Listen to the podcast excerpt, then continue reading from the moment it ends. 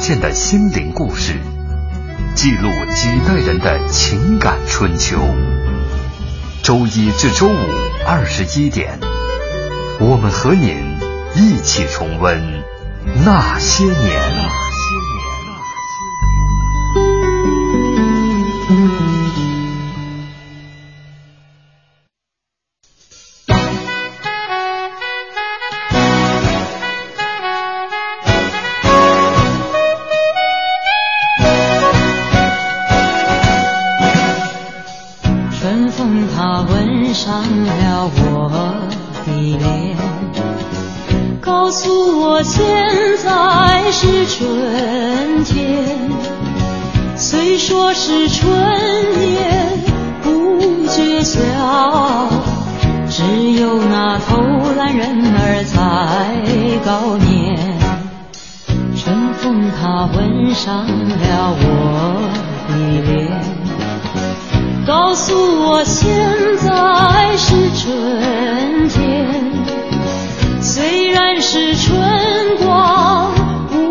先好，只怕那春光老去在眼前，趁着这春色在。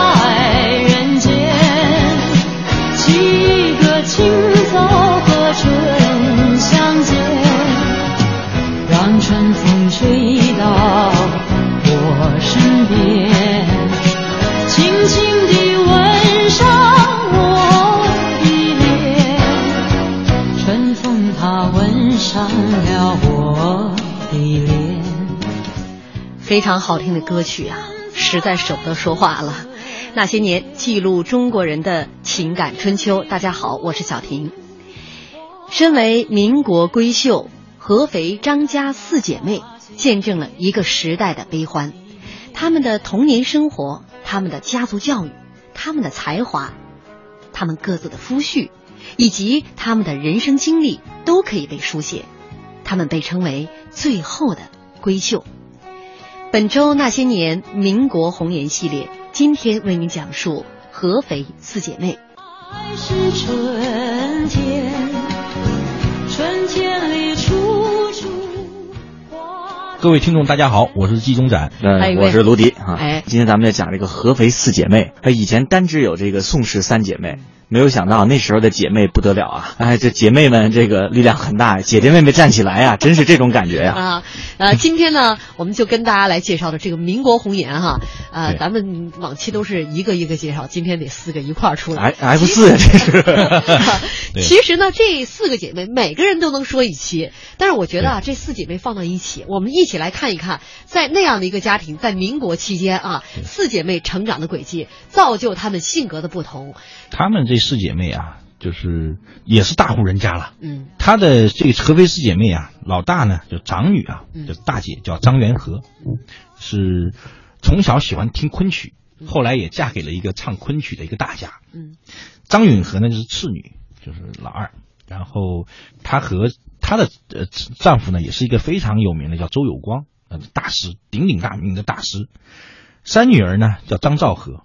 那她的丈夫呢，也是简直牛的不得了的沈从文。嗯，四女儿呢叫张春和，她是她的丈夫是外国人，嗯，叫傅汉思，嗯，也是一个历史学家，非常有名，德德德意德意的美国人，非常有名，研究汉学嘛。就他们家呢，总共是有十个孩子，起名起的都很有趣，六个儿子，四个女儿，他们起名字怎么起呢？女儿的名字都是带两条腿儿，比方说允 允允和、元和。儿子上面的名字全都带宝盖，证明要在家里。所以就是说什么呢？儿子要留在家里，女儿可以走出去了。啊，对啊，女孩子要靠自己的两条腿走出去，男孩子呢留在家。后来他们家确实现在好像安徽老家还有还有还有哈。然后世界各地全都有，因为他们毕竟是个十十个孩子大家族。这十个孩子是这样的：有前面九个，就是呃四女五男是。是他妈妈，就是就是呃，录音，就第一个，就他父亲第一个太太生的。后来他他妈妈去世以后呢，他又娶了一个叫韦韦君一的一个人，后来又生了他最小的弟弟，所以就是十个孩子，六男四女。嗯嗯，这十个孩子一个大家族，一看他父亲这个起名哈，嗯，这个女孩子要走出去，就说明这个父亲对于女孩子的教育跟当时的这个人的观念不一样，也算是有这个新思想。他父亲办了这个女子教育啊，女学，对女学。他父亲实际上他整个家庭啊都是算是官宦之家，也是大户人家了。他的曾祖父是张树声，那是李鸿章的左膀右臂啊，是淮军的二号人物，那是非常厉害的，做过三个总督。嗯，那时候清朝总督的位置才九个，他做过三个地方的总督。你想想，那权倾一时啊。嗯，他家钱已经多的不得了。就他父亲结婚的时候，当时说嘛，就是说就是什么样一个，这简直就是什么呢？什么山西煤老板的婚礼，已经在他面前已经弱爆了。嗯，就是他妈妈也是大户人家嘛。光是陆家抬嫁妆的队伍，就从合肥的四牌楼一直延伸到龙门巷，十条街，就抬抬嫁妆的这个嫁妆抬了十条街。这个男方家呢，也也很大呀，很轻松的就把这十条街的嫁妆放到家里了。就你你想想，就而且最牛的是什么呢？这些嫁妆都是什么金银珠宝，人家不用，放了十几年都用不上，用不上，对吧？而且。而且到了什么呢？到了这个他妈妈陆英去世以后，人家给退回去了，就淡定，这就就说这个。煤老板什么在这面前已经弱爆了。嗯，什么叫有钱人呢？对，有钱人就是放着钱我都不花，对吧？对，其实不仅仅是十条街的嫁妆，人家能放得下，这个 这才叫淡定。闲置了十多年，对，是吧？对于现在我们这个房价环境，其实这么形容大家是最容易理解的。要说其实他这他们家的这个祖上曾祖父张树生啊，这个其实张树生呢，他这些其他兄弟当时都是武将。都是武将，只有他就是那时候打太平天国和捻军嘛，那时候都是，所以他父亲也就是后来到他父亲那一代呢，就就是开始办教育嘛。嗯，那说老实话，在中国就尤其是在民国时期，办教育那就是烧钱。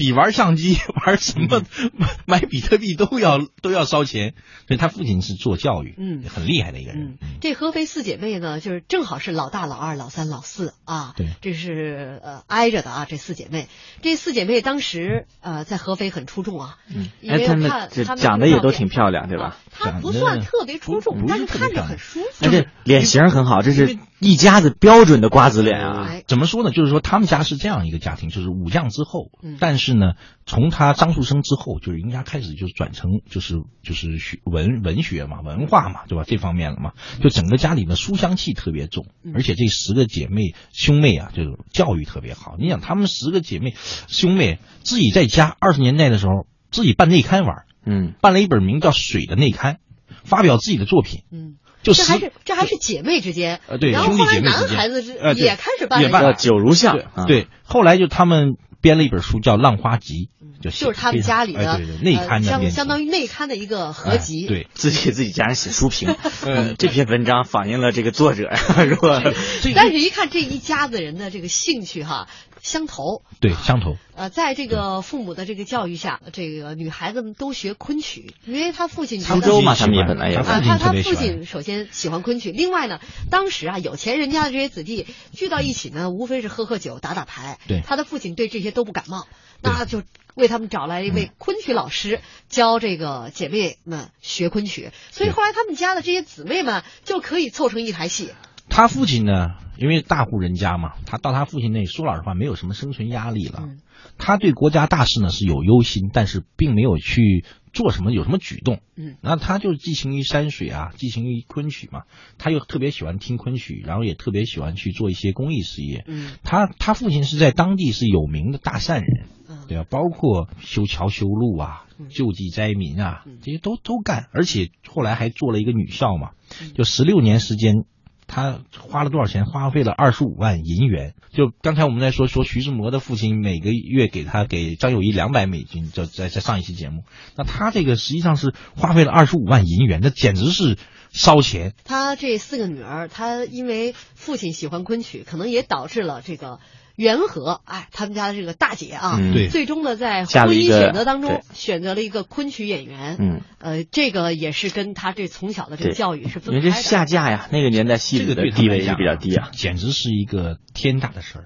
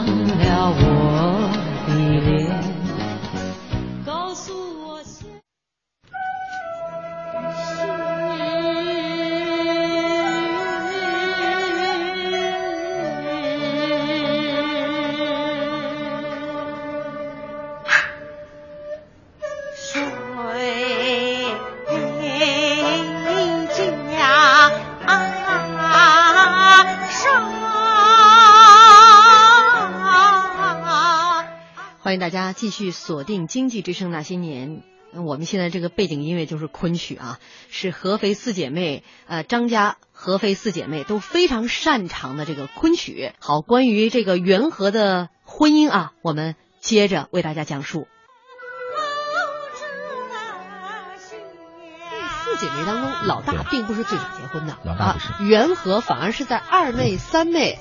都结婚，都结婚之后对才结婚。他结婚的时候已经三十岁了。三十岁，他实际上他那个老老四就三十五六岁才结婚嘛，嗯，对吧？这老大的性格跟其他三姐妹比较起来的话，老一般家里的老大都比较成熟一些，装成熟嘛，老成持重。因为毕竟你要做一个，就是起到一个示范作用嘛。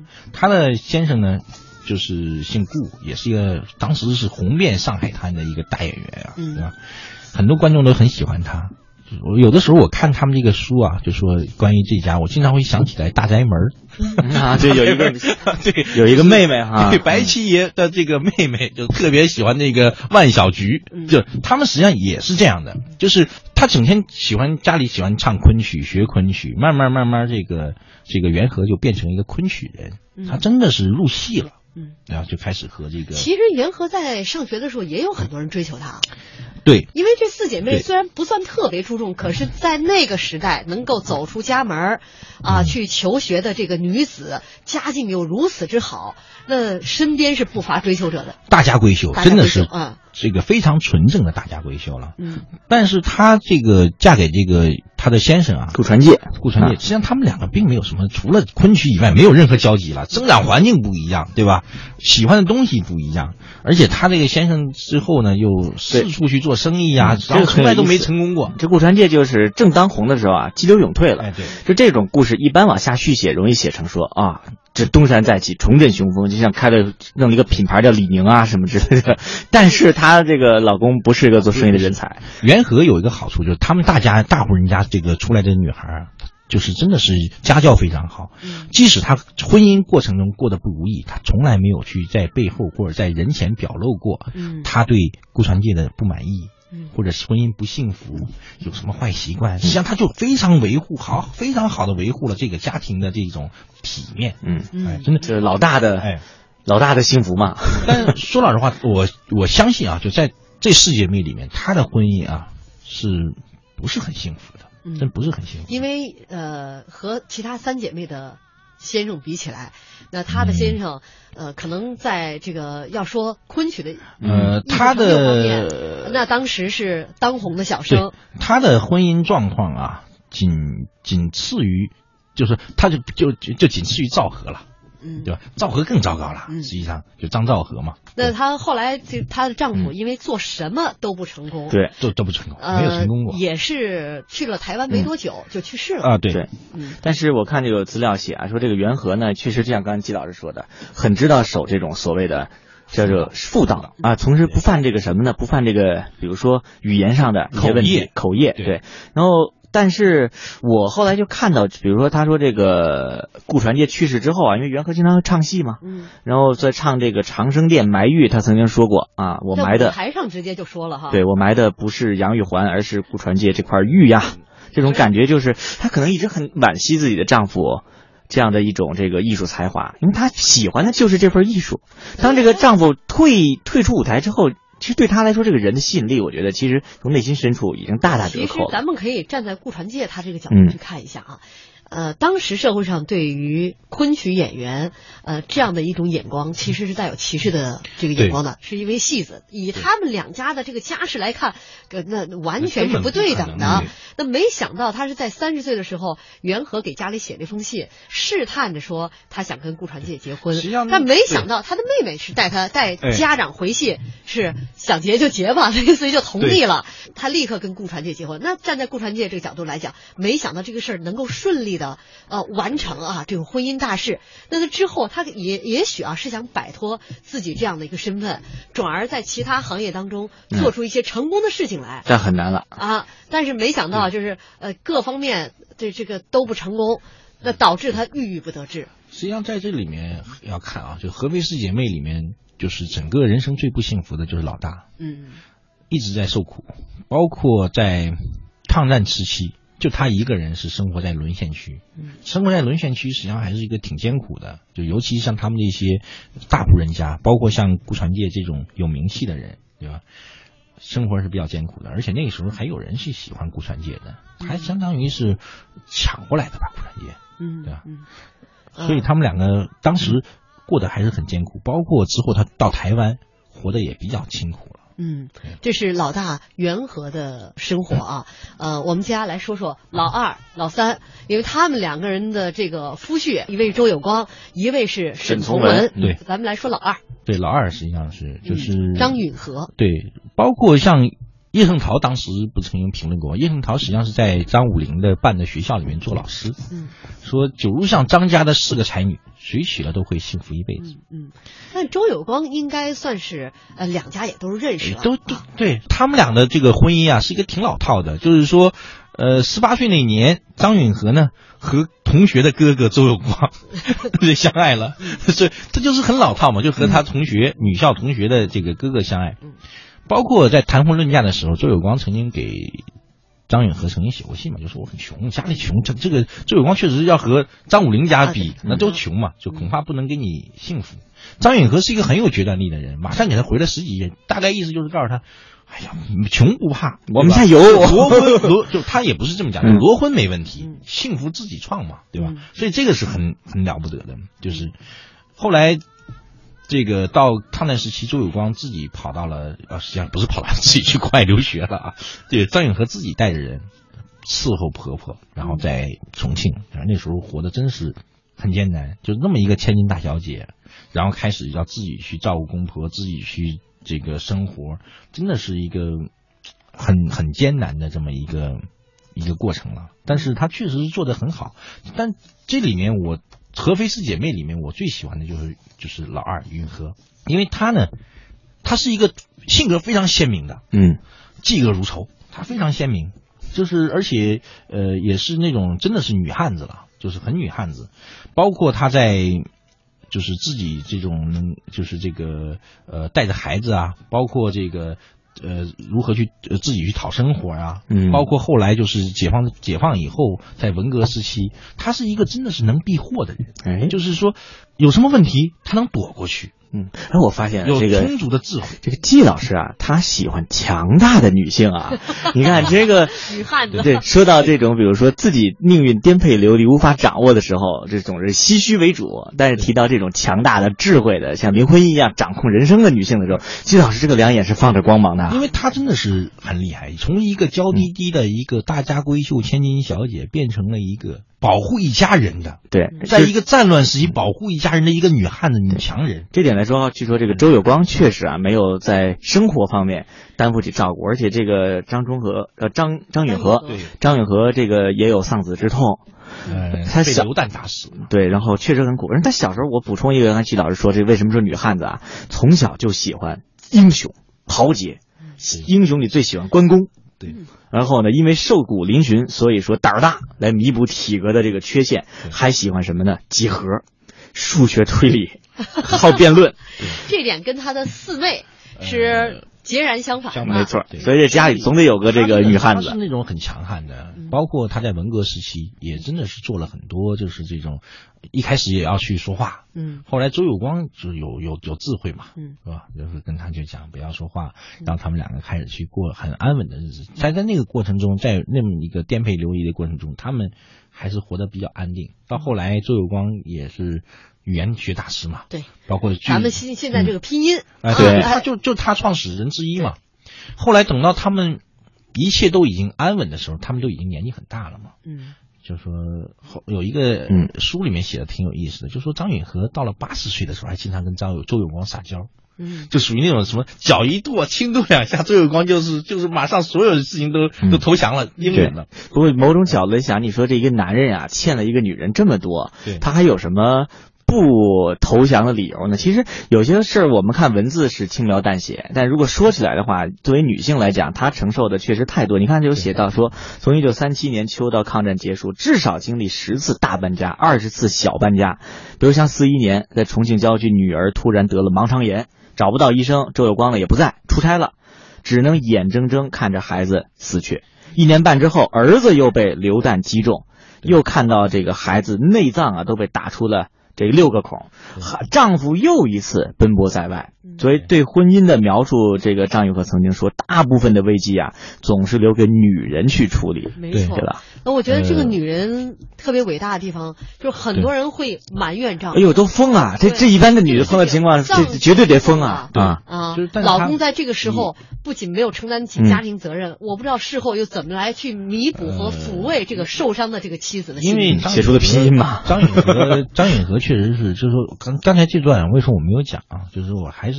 不忍心去讲了，嗯，对吧？因为张允和确实是很不容易，嗯，他即使在战乱时期，就在抗战时期，他的行为举止都是非常优雅的，保持了一个大家闺秀应有的风范，嗯，对吧？就是没有见他慌乱，嗯嗯，这个是一个很了不得的，他很淡定从容，对，而且他很明理。比方说，他跟婆婆在一起，他的孩子受到了那么大的，就是他实际上对他来讲就是这个人生最悲剧嘛，对吧？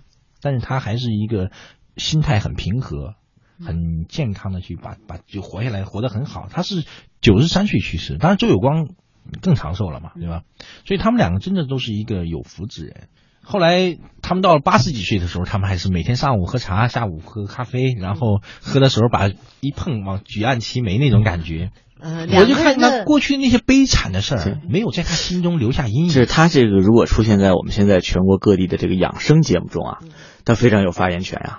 你想他这个情感没有受伤，这个比张爱玲你想一想，然后身体也没有受伤，这个是我觉得养生方面的话必有大成之者呀。不生气，养心就是养生啊。他真的是很优雅，就是过去的所有的悲悲剧什么都在他心中没有留下来，没有有阴影。所以说张允和是一个性格特别性格特别好，周有光性格也很好。呃，四姐妹当中啊，应该算他的性格最好了。他的性格最好，也是说老实话，他的这个。也许他的这种没有孩子嘛，就是孩子有有这个问题嘛，但是他的这种就是整个人生是很幸福美满的，嗯，就看你用怎么样的眼光和心情去面对命运带给你的不公。飘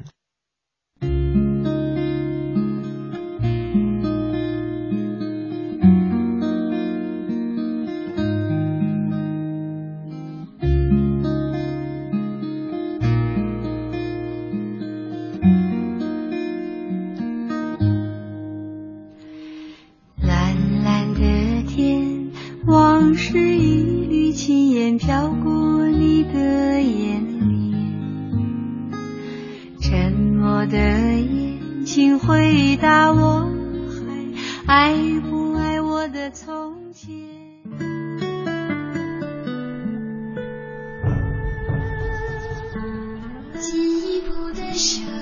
中央人民广播电台经济之声。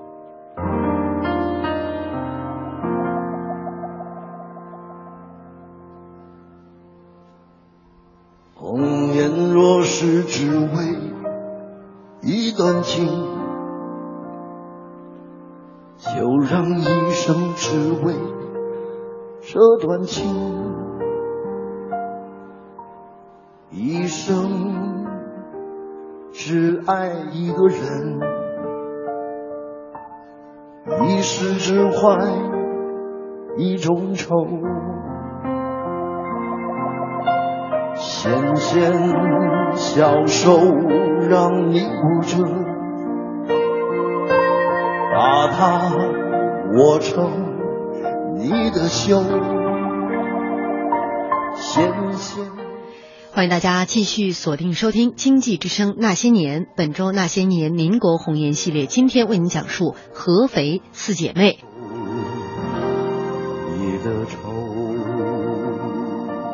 接下来我们来说说老三张兆和。张兆和，张兆和的实际上看起来好像很好，但实际上并不是一个很好。嗯，就是从这个如果看光看文字，我都能感觉到那一股透露出来的纠结之情。对，那种看似你爱我，实则不爱；看似我不爱，实则爱的一种纠结啊。因为像当时这个他在上大学嘛，上大学的时候，沈从文是老师，沈从文就特别喜欢。张兆和，嗯，那种爱是不是爱呢？现在也说不清，或者是像像很多文人，我们也说不清楚他他的他的感情，就是这个季老师对于文人之爱、诗人之爱，基本上的态度差不多。他那种追求呢，比徐志摩来的疯狂。就沈从文的这种追求，比徐志摩来的疯狂的多了，经常会失态，跑到那个你你想一个老师，男老师跑到了女学生的宿舍里面去哭啊，嚎啕大哭去写情书，最后搞得张张兆和怕了，又跑到了。我们的朋友胡适那里，胡适是大家共同的朋友。胡适是这个所有的事情啊都有他，跑到了胡适那里去干。胡适对于这个民国的推动啊确实很大啊。那个胡适呢就是一贯因为长得帅呀。胡胡适一贯和稀泥，胡适就就说说小姑娘，社会上。有沈从文这样天才，你应该珍惜和帮助他。这哪是和稀泥啊？这明显是推这个哎对拉天价嘛，这个叫帮着沈从文来。不是爱财嘛？那沈从文确实早前是非常有才啊。就这么一段时间，他俩在一起，后来他们在一起结婚了嘛？嗯，结婚了不到三年，沈从文就开始爱上另外一个人了。嗯。也是一个文学爱好者嘛，女青年嘛，就这个当时给我看这个这段过程，我感觉有点像摇滚圈儿，对吧？就这个就是特别像王菲和窦唯他们那一段，对吧？这民国摇滚史啊！马上你看一下，这么一个被沈从文这么热烈的去追的一个人，一下子变成了一个输家了。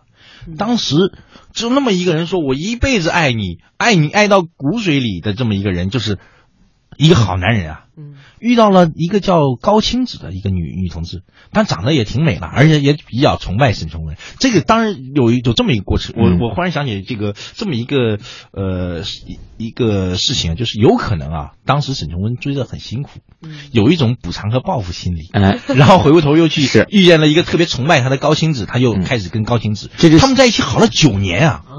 这就像这个娱乐圈里头，就是如果你找的特别强势的明星的老婆，哪儿的光彩都压过你。这个男人本身又不够坚强，用那个季老师的经典言，没有这么大的胸怀，对吧？他就会产生某种补偿效应心理的。这个在现在娱乐圈也都是遍地可见的。所以沈从文一直认为啊，就是张兆和并不一定是那么爱他。嗯嗯，他因为他觉得你。就是追他这么花了很大功夫，然后呢，感觉好像张兆和还是一个比较理性的一个女人，没有那么去示爱嘛。所以沈从文就认为你可能不爱我，所以他就后来就是外遇，这个外遇不是九年是八年多，就和这个高青子。后来张兆和出了一招，给高晴子找了一个男朋友，对吧？他就做了一个这个家庭保卫战就结束了。哎，季老师，我可不可以理解就是沈从文从一开始对于这个？赵可都有一种仰视的心态，然后一直持续，因为他首先算是半个凤凰男吧。首先也来自于江西凤凰，对吧？读过大学嘛？对，土出身，小学对。小学文化，但是他确实沈从文非常聪明，非常他没学过其他语言，但是总是看，比如说国外小说的翻译的这这些文本，他能够模仿出国外小说的那种、行文、语感，写出类似于国外小说的这这种感觉的这种小说。就是他的文字本身呢，也没有那种特别刚硬的那种斗争的气息啊，都是一种。很很安静的小地方的那种那种感觉啊，所以他是不是真的就是仰视这个赵和？但恰恰就是这点哈，他极富才华的文学方面的这个天赋，对啊，以及他的成就，呃，在张兆和在这方面呢，并没有给他带来特别强的自豪感。对，因为他跟张兆和他写一些东西，张兆和经常啊批评他，批评批评他。张兆和一辈子都在督促着沈从文。合肥四姐妹家的保姆都已经很厉害了，保姆去到他们家看完莎士比亚什么的，不过如此嘛，就这么一个评价。你想沈从文在他面前没有这种优越感，而且张兆和基本上他自己内心还是一个比较古怪的。就是说，因为他他那个还是一个内心比较坚，就是那个固执啊。嗯，比方说这这种人，而且也比相对来讲比较敏感。对，他们在一起生活，说老实话，也不是那种就是说像他和周有光，就是那个张张张张允和周有光那种，就是那种那么贴合美满，嗯对吧？就据说这个有一些别别扭扭的。据说这个张兆和小时候呢喜欢撕东西，然后父母说有一次说你你给你弄一娃娃，你还能撕布娃娃？张兆咔扯成碎片。就这这种奇特的一种性格，所以我有时候觉得，你就从某种心理学角度，就这种爱什么东西叫撕扯他的感觉。那如果给他一个男人，就像张兆和永远在说沈从文，比如说沈从文写了一些不像自己写的东西的时候，张兆和就会说：“你要这么写，你就不是沈从文了。”对你，你他总喜欢提个，你是这样的，你不是这样的，你应该是怎么样？而沈从文某种角度，他有一种凤凰男的那种某种怂劲儿在那儿。对，你捏骨我，我好像也就也就被你捏过了。张兆和本身呢？大户人家啊，跟你这个凤凰男在一起，他指我是干嘛？完全就是一个凤凰男在一起，无论生活习惯方面啊，我觉得应该有诸多的差异。养尊处优的一个大小姐，一个在乡间这这这么生长起来的一个少年，两个人在一起，我觉得生活习惯上没办法相同。对，他一定有很多地方看不惯沈从文的地方。所以好像两个人后来就是聚少离多的时候也不少啊。嗯，再到后来你说这样的一凤凰，你就说艺术成就方面吧，那个张兆和我也不差，尽管我没有什么其他的传世之作，但是我有批判以及审美的眼光。这就叫天生的叫文学评论家。哎。哎，应该是专门在这个报纸上写一专版的那种啊，评论以骂人、挑刺儿为主。然后你把我追求成那样，都胡适都出来，你都到尘埃里了啊！结果您后来还有了外遇，我还能让你开出花来。沈从文实际上和张张兆和在一起的时候，他都充满了自卑啊。他一他自己感觉一生都得不到张兆和的那种浓烈的爱。张兆和对表现爱也不是那种说。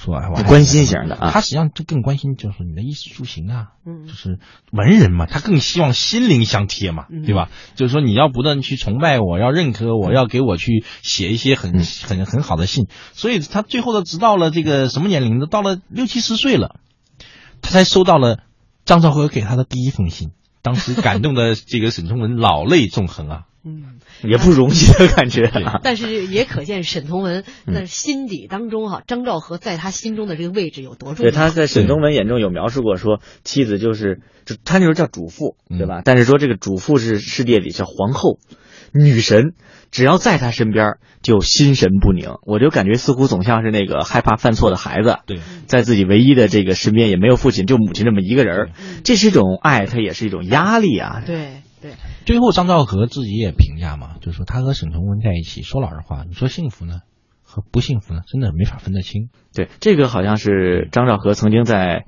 呃，沈从文过世哈，写了一个后记，一篇一本书里面整理这个通信，这个文字也被很多的人引引用啊，写的很很伤感。他说六十多年过去了，面对书桌上几组文字，我不知道啊，是梦中。还是在翻阅别人的故事，从这个文同与我这个，呃，这个相处这一生，他究竟是幸福还是不幸？我得不到回答，我不理解他，不完全理解。后来逐渐有了些理解，但是真正懂得他的为人，懂得他一生承受的重压，是在整理编选他遗稿的现在。其实我们有时候生活中能感觉到像这样的类型的存在，他永远是看在自我。别人都是自我以外自己的附属，嗯，对，嗯，因为沈从文受到这样的一个批判，他自己也没办法再去写作，但是他的妻子张兆和不理解他为什么不写了。张兆和呃，这个沈从文其实很满足于当时给他的一个新的身份，就是到那个博物馆给那些文物去贴标签去。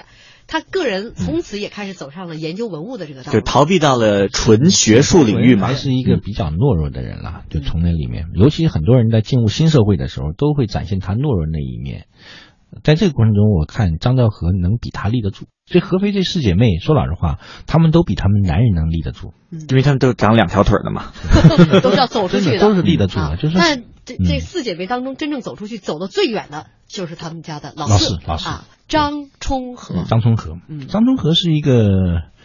他的生长环境挺有趣的，他是跟三姐妹有点不太一样。呃，对他小的时候是过去给他的一个姑母姑妈，嗯，就带大的，带到了一几岁啊，也就七六七岁这样，又七八岁这样又回来了，又回来又又重新跟他们在一起长大。他同去世之后，他童年没有在一起，嗯，包括他们还当时《浪花集》里面还他们写的那刊的时候特别有趣，要给他起个姓王的一个叫什么王什么名字，我记不太清了啊，就是因为好久没看这本书了。嗯，但是张春和是一个真的是一个非常有才华的人，也是一个新派女性。你看，老大三十岁结婚，他实际上是三十五岁才结婚，而且又嫁了一个外国人，这当时真的是一个挺时髦的一个事儿，对吧？他是一个非常有文化的一个人，就包括像什么蒋介石啊、张世钊啊这些人都觉得他好，包括很多人追他，这么十几年、二十年都有很多人追他，包括像卞之琳对他就一见钟情，写出很多。卞之也是也是一辈子啊，断章就是说，你站在桥上看风景，嗯，看风景的人在楼上看你，明月装饰了你的窗子。你装饰了别人的梦，这是写给他的。大家都那么熟悉的这些诗句，是写给他的，写给了不得。风和的，嗯，对。而且你想，他很有趣的是什么呢？就是说，他对卞之琳无所谓哈。啊，对，无所谓，无所谓。他就是包括你像他，他对很多人在追他，他都都觉得无所谓。后来他因为这个人。本身性格就很疏离，可能也是从小不在父母身边，哎，对，生活的原因。对，他因为他的那个姑母是寡居，好像寡居，寡居。那跟他的姑母呢，呃，这个有利有弊吧。虽然没有得到父母的呵护，没有这个家庭的这种的，但是他的古就是文古文功底是非常强的，国学功底是非常强。他当年好像是数学零分啊。然后国学是满分进入的这个当时的北大。实际上他和赵和关系还比较不错了，就跟沈从文他们的关系都还挺好的。嗯，你看性格来说，这俩人应该比较合得来。嗯，有一种就是刚硬中的一点点孤僻。对。然后包括他的工作也都还不错了，包括他一直都是在他他昆曲他也很喜欢昆曲了，对，他也特别喜欢昆曲，然后他也去在就沈从文帮他找了很多工作嘛，就是就姐夫帮小姨子找了很多工作，然后在那个过程中很多人都会追求他。嗯，就是这个老四是一个有些特立独行的，因为他跟他的生长环境有关系。对，那上学的时候，呃，自己呃考试，那，当时就说全家人觉得他应该去考个学，他自己觉得应该去考个学。之前大家还给他辅导数学，他说这东西不 不用那个圆规啊，主心骨啊，那些尺子呀，说不用了，不 用题目都看不懂。你说现在这个数学这么差，要是也能上北大，也确实是好事。当时他是破格啊，他是破格，因为那个时候还是像沈从文没有。上过什么大学都能当老师，对吧？嗯，所以他后来三十五岁的时候嫁给了那个傅汉思。嗯，傅汉思也是一个很牛的人啊，耶鲁大学的。一个傅汉斯也是，他是跟沈从文跟沈从文是朋友认识的。他开刚开始，傅汉斯去沈从文家里去玩嘛，嗯，然后后来就是他再再去沈从文家里，已经不去找沈从文了，就是专门去找张春和。那也很奇怪，就是张春和，你看有那么多人去追他，他都没有去和这些人在一起，他反而和了一个老外。当然，这个傅汉斯也确实是一个挺好的人。最后，他是一个著名的汉学家。傅汉斯据说是一个语言天才啊，就是他是犹太人，然后通晓多国语言。据说他来中国的主要目的是学习更难的语言。就是中国都中文都学会了，他娶娶了个中国老婆，最后娶了一个中国国学方面极深造诣的这个老婆。啊。这个张充和很有个性，他自己甚至认为，如果找不到合适的，我就终身不嫁了。不嫁了，他他对他认为婚姻对他来讲，这就是我很适合找老外啊。就像我我之前说那个女汉子三重境界嘛，在我们在张张张幼仪那一集说嘛，她是第二层女汉子。第一层就是当街一声吼，下脚跑一一一一一就是外在猛。对，第二层就是剩女，就说没有男人我也过得很安很好。嗯，他是第二层，就偏中性了。他心底的那种强大哈，你看他呃三个姐妹都陆陆续续结婚了，家里边那么大一个家族。对，咱们现在想很难说说不会有风言风语的，一定有很多人来劝他，包括身边有那么多的追求者，他能够岿然不动，而且在求学期间，呃，每天到这个公园去找了一个昆曲老师。学昆曲，学昆曲，其他的课程他不感兴趣就不去学了。对，然后主要的精力用在学昆曲和写这个书法方面。而且你想，他接他交往的人都很厉害了，比方说像张思钊啊。沈沈沈尹默啊，这些人都是很好的。你想，沈尹默后来是主要来来教他写这个书法。呃，对，你想这些人能跟他就成为一个很好的朋友，因为这些人都年龄比他大很多嘛，嗯，就证明他也是很不错的。嗯，当然他一直跟着沈从文和赵张兆和一起生活嘛，他也看到了很多这种战乱啊，很多对我我有的时候我就一直在想，他可能是看到了很多不好的东西，嗯，然后他他就他就会会保护自我保护。嗯，然后直到他遇到了一个能点亮他的人，嗯，就傅汉师，嗯，因为傅汉师确实是一个很有趣的人了，嗯，呃，张充和是在那样的一个战乱年代哈，依然保持自己独特的就个人爱好，对，呃，不被其他的外部环境所左右，尽管说我们说那个时代呃各种状况频繁的发生，但是他呃一年半以后，他是因为身体原因退了学，呃，但是他的这个学识。尽管没有拿到北大毕业证，却被当时所有的这些文人呃所称道，说这是一个有文化底子的人，有才华的人。那后来呢，他是跟沈尹默去学书法，能够每天都学，每天颠簸坐车那么长时间，这个也是连续好几年啊，到沈尹默的府上去求学。对，实际上我们现在看这合肥师姐妹啊。就是他们真的是生长在一个非常好的一个家庭，嗯，对吧？你想他父亲办乐毅女校，那老师简直都是超豪华，刘亚子、叶圣陶、匡亚明，这些每个人都是随便拉出一个，都是大师，至少放到现在都是院士，院士要加几个加号的这种这种人了，对吧？这个生长环境确实很好。嗯，哎，我真是总结啊，我现在刚才在想这个四个姐妹，就她们其实都是应该说是那个年代新女性的一个代表，呃，每个人都有一种就是独特的自我感。但我刚才一直在想怎么用几个词儿去形容她们不同层次的自我感啊，呃，因为对于女性嘛，自我的那种崛起，它是层次很不同。你像老大，老大，我觉得她是有一种叫做自持的能力。嗯，一方面她很自知，对吧？知道我想要什么，就是想要这个，就是昆曲。另外一方面，她又很有那种中国女性那种这种呃沉默寡言、隐忍，所以她有一种自持的这种感觉。然后这个老二是谁？张张允和。张允和的话，我觉得他是有一种就是他活得很长，是吧？嗯，很很身体很好，九十多年。我觉得他有种自强的这种感觉，就是他这种感觉自强不息，很有奋斗的感觉。那么像这老三张兆和，呃，兆和，我觉得他是一种自我感。嗯这种自我什么时候都是以自我为中心，但也很很有魅力。最后到这个老四，我觉得老四有什么自在？嗯，其实我个人会比较欣赏老四的这种态度啊，他一生都是一种自在。对我自就是自我之上才是自在的这个层次。但是这几个我说四字嘛，我觉得对于这个女性来说的话，真的很多电视这个不是电视机前广播前的小姑娘们应该看一看，什么叫做自我感的每一步是如何。极端而且是丰满的展现啊！嗯，这四个姐妹啊，真的是前无古人后无来者，不会再有了。嗯，就连台湾导演侯孝贤曾经想拍他们这个故事，嗯，找哪找哪些人演呢？找不到演员啊，嗯，对吧？他你像和宋氏三姐妹还好找，真的绝不可能找到这么演员。这种气度、这种家世、这种修养、这种优雅，嗯，是真的是没了。嗯嗯，对。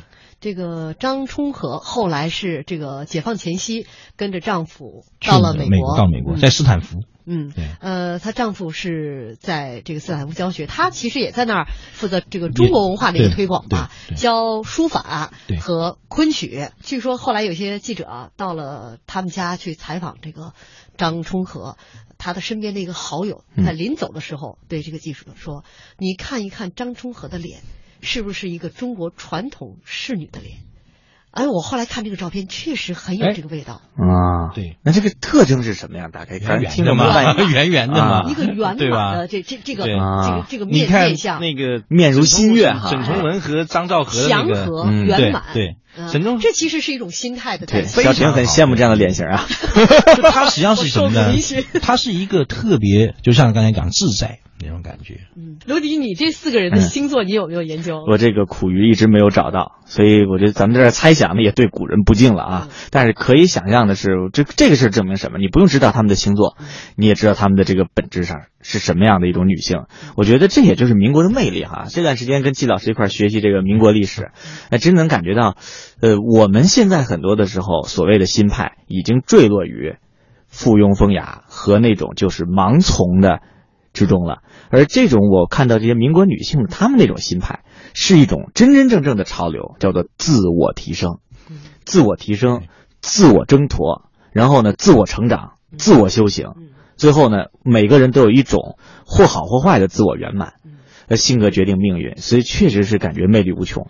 当然，你要说找哪个当老婆，有一种感觉没有？你已婚了哟。嗯啊，不，我就是说有一种啊，每个女性你都似乎我们现在这些普通男人无法驾驭之感。所以有机会这做再做个民国男人，我觉得很有意思的。实际上这怎么讲啊？就说对于这些女性来讲啊。他们并不需要驾驭，嗯，他们更缺的就是说，你能不能对他们全部真心，就全部身心的去爱他们。哎呦，这个境界又又低，这个是很重要，又低了。就像我们在这个做民国红颜系列啊，一开场说的，这个民国是中国历史当中非常特殊的一个阶段。对。于这个阶段的女性来说，她们这个传统。